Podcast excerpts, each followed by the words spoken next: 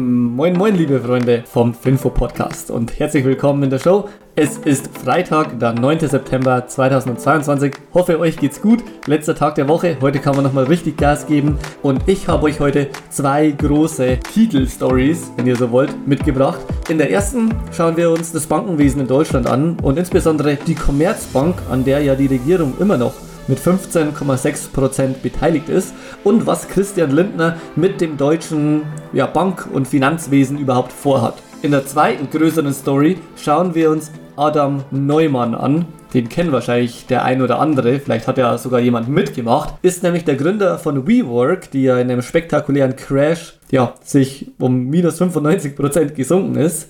Und Adam ist zurück und wir schauen an, mit welchem Projekt.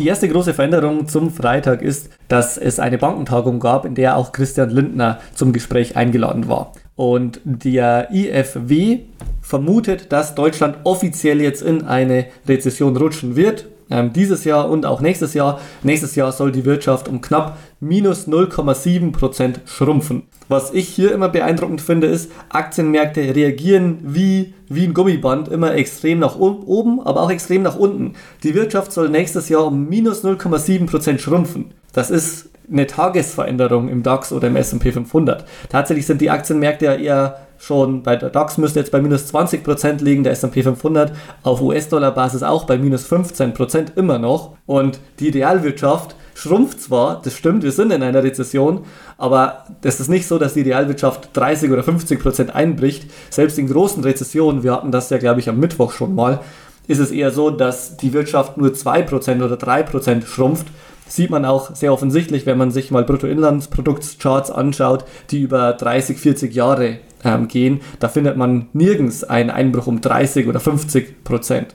Das einfach als kleiner Fun-Fact. Deswegen das ist im Grunde schon der einfache Grund, warum gerade in der Krise große Vermögen entstehen, weil viele einfach übertreiben und viel zu negativ sind, genauso wie sie auch viel zu euphorisch sind, wenn es gut läuft. Und Lindner, Christian Lindner, wir kennen und lieben ihn alle, der Bundesfinanzminister, will die globale Wettbewerbsfähigkeit Deutschlands verbessern. Insbesondere will er Deutschland zu einem globalen Finanzplatz machen und zu einem globalen Bankenplatz. Das beeindruckt auch insofern und ist wahrscheinlich auch realistisch, als dass der bisherige Finanzplatz Europas, nämlich England, ja gar nicht mehr in der Eurozone ist. Aber es braucht natürlich irgendeinen Euro-Finanzplatz. Schweiz kommt natürlich auch nicht in Frage, denn da hat man den Schweizer Franken. Und wie ihr wisst, ist die Bundesregierung auch an der Commerzbank beteiligt. Die haben nämlich die Commerzbank mit 18 Milliarden Euro gerettet und haben im Gegenzug auch 15,6 Prozent der Aktien von der Commerzbank erhalten. Die Commerzbank hat die Schulden zwar mittlerweile komplett zurückgezahlt,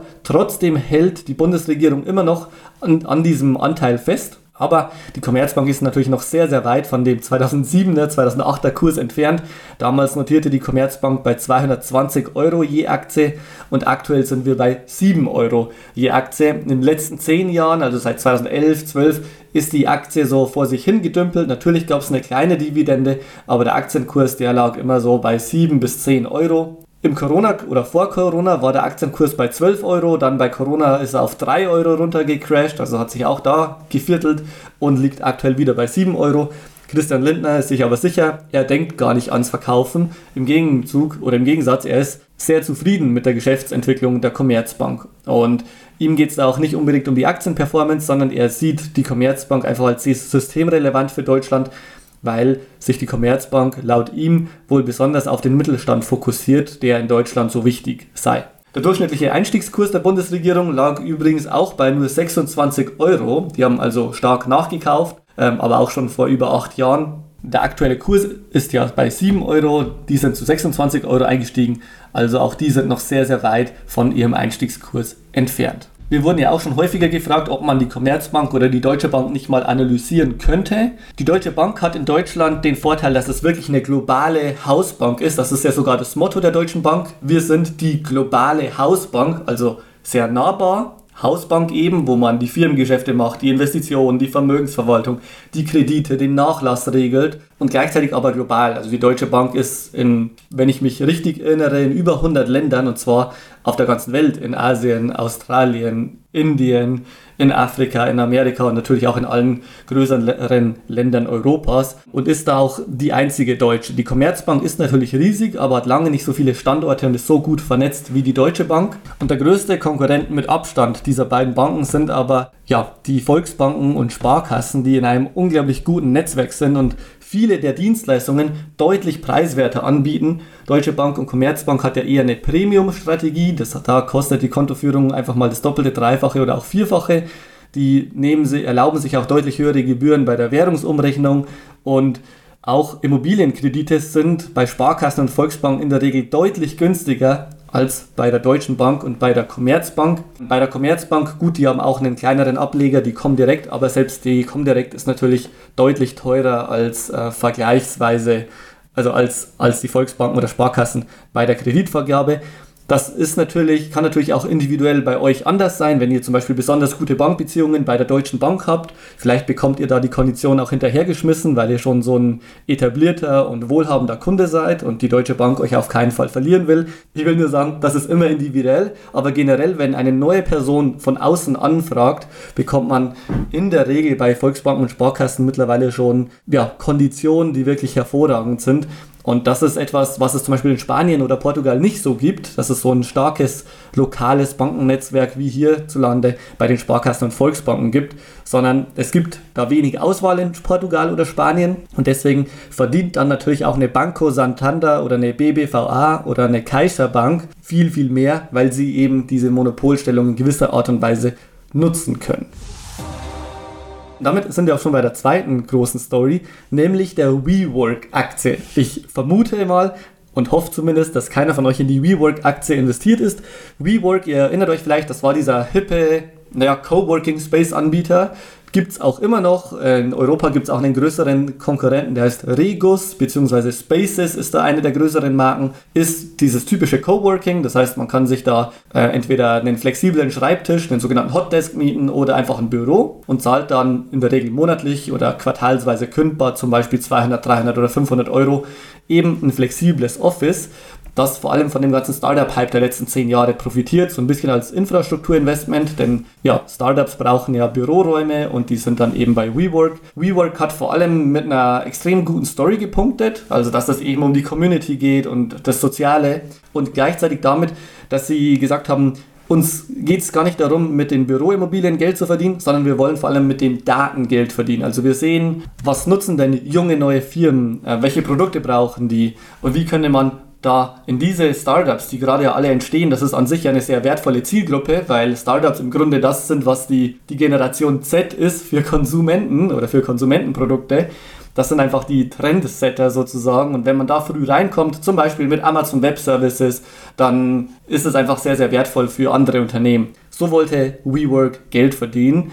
Und es ging da vor allem um den sozialen Aspekt. WeWork wird ja häufig auch WeTinder genannt, weil viele da nicht nur arbeiten, sondern ja, vielleicht auch sich treffen und man baut einfach soziale Kontakte auf. So oder so, die WeWork hätte eigentlich zu 50 Milliarden einer Bewertung an die Börse gehen sollen. Dann waren die Investoren da aber sehr, sehr skeptisch vor zwei Jahren.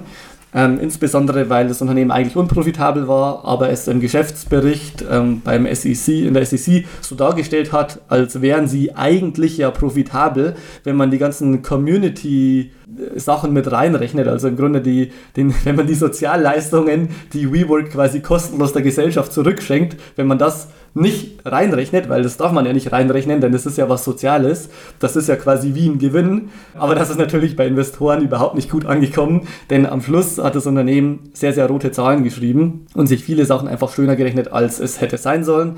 Das hat am Ende dann auch dazu geführt, dass Adam Neumann, der Gründer und CEO ähm, von Softbank, dem größten Investor damals, entlassen wurde und die Bewertung von 50 Milliarden auf 3 Milliarden runtergefallen ist. Also ja, beinahe ein Totalverlust. Und die Aktie ist aber mittlerweile trotzdem an der Börse, aber natürlich ist der ganze Hype raus und WeWork ist jetzt einfach nur hm, beinahe wie eine langweilige, normale Bürovermietung. Im Grunde hätte was ähnliches auch mit Tesla passieren können, nämlich wenn der Gründer Elon Musk einfach plötzlich weg ist, dann wäre nämlich wahrscheinlich kein 100er oder 200er KGV mehr angebracht, sondern wahrscheinlich ein KGV von vielleicht 3 oder 4 oder 5. Also das, was BMW, Daimler und VW aktuell so haben. Und dann wäre Tesla wahrscheinlich gerechterweise auch 90% gefallen, weil dann natürlich auch alles fehlt, was in Zukunft mal gekommen wäre, wie zum Beispiel der Optimus-Bot oder das selbstfahrende Auto oder der Cybertruck oder die Expansion in China, die aktuell übrigens auch wieder sehr gut läuft. Da gab es auch eine Pressemeldung gestern. Und der Gründer Adam Newman war jetzt ein Jahr weg, hat dann ein Interview gegeben mit Bloomberg, das auch sehr spannend ist. Er hat im Grunde gesagt, das war nicht seine Schuld, sondern der Markt ist einfach gedreht.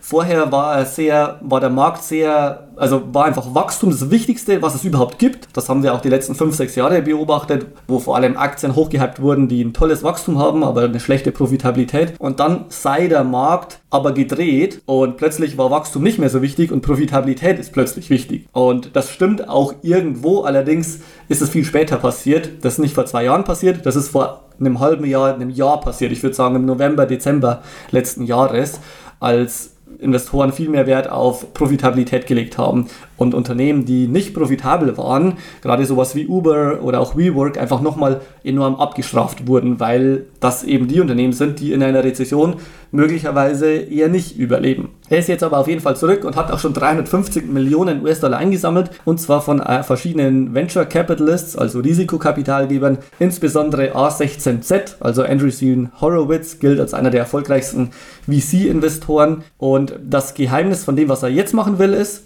er will wieder Immobilien machen, vor allem aber in den Großstädten, also in New York, San Francisco, Texas, Boston, äh, Dallas, Texas meine ich natürlich und in Boston. Und da ist sein geheimes, äh, wenn man das so nennen will, Rezept das folgende. Er macht da Wohnimmobilien, vermietet die aber wie Hotels, also ein bisschen wie ein gigantischer Airbnb-Host, der halt ultra viele Immobilien hat und die auch ultra luxuriös eingerichtet hat. Und der, der Kniff bei der Sache liegt im folgenden, dass Hotels in der Regel nur mit 50, 60 Prozent Fremdkapital finanziert werden können, weil Banken, zumindest in Amerika, sagen, Hotels sind viel riskanter als normale Immobilien, also als Eigentumswohnungen.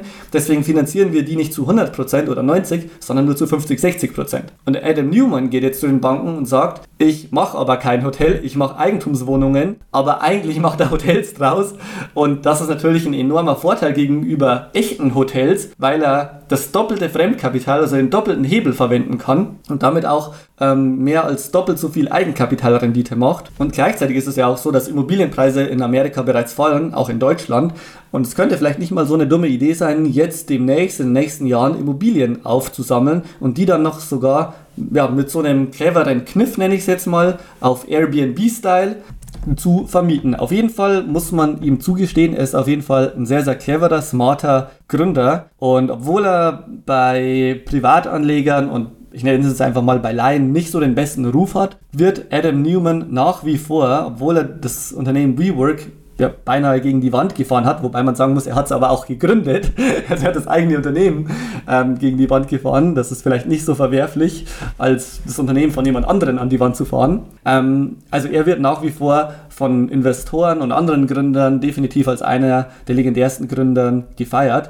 Und Andreessen Horowitz oder andere ja, große Investoren haben natürlich vor allem ein Problem. Wie und wo soll man denn überhaupt 350 Millionen US-Dollar investieren? Es gibt wenige Startups, die so viel Geld überhaupt sinnvoll einsetzen können, einfach weil viele Startups entweder bereits profitabel sind oder einfach gar nicht wissen, selbst wenn wir das Geld jetzt hätten, wo sollen wir denn 350 Millionen, wo soll man das dann alles ausgeben? Also so viel bringt Facebook und Google-Werbung dann ja auch wieder nicht und Mitarbeiter kann man einstellen, sind auch teuer, aber auch da ist 30, 350 Millionen ist einfach schwierig und wenn man das aber einsetzt, um ordentlich gehebelt Wohnungen zu kaufen und die dann sogar noch viel besser finanziert bekommt als übliche Airbnbs und Hotels, dann wird langsam ein Schuh draus. Also auf jeden Fall clevere Idee. Bin mal gespannt, wie das Ganze ausgeht.